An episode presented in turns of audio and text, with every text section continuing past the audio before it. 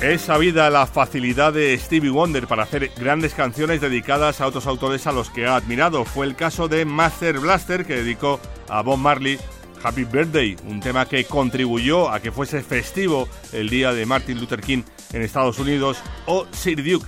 Forma parte del álbum de 1976 Song in the Key of Life, uno de los álbumes más populares de Stevie Wonder, que ya es decir, y un tema en el que rinde homenaje a Duke Ellington, que había fallecido dos años antes, en 1974, aunque la canción también hace mención a Glenn Miller, Con Basie, Louis Armstrong o Ella Fitzgerald.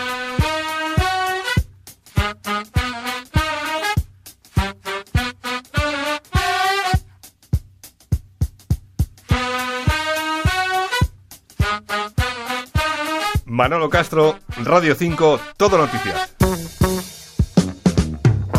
Music is a world within itself, with a language we all understand.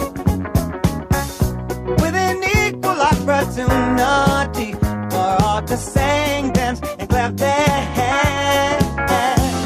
Just because the record has a groove, don't make it in the groove. But you can tell right away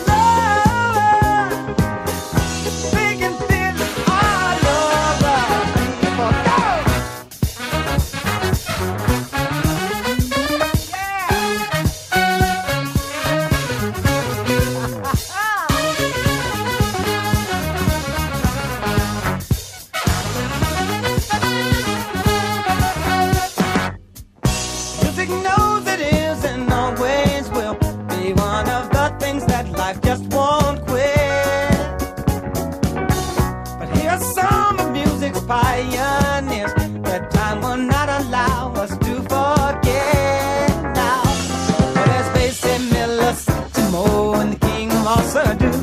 And with a voice like Ella's ringing out, there's no way the band could lose. You can feel it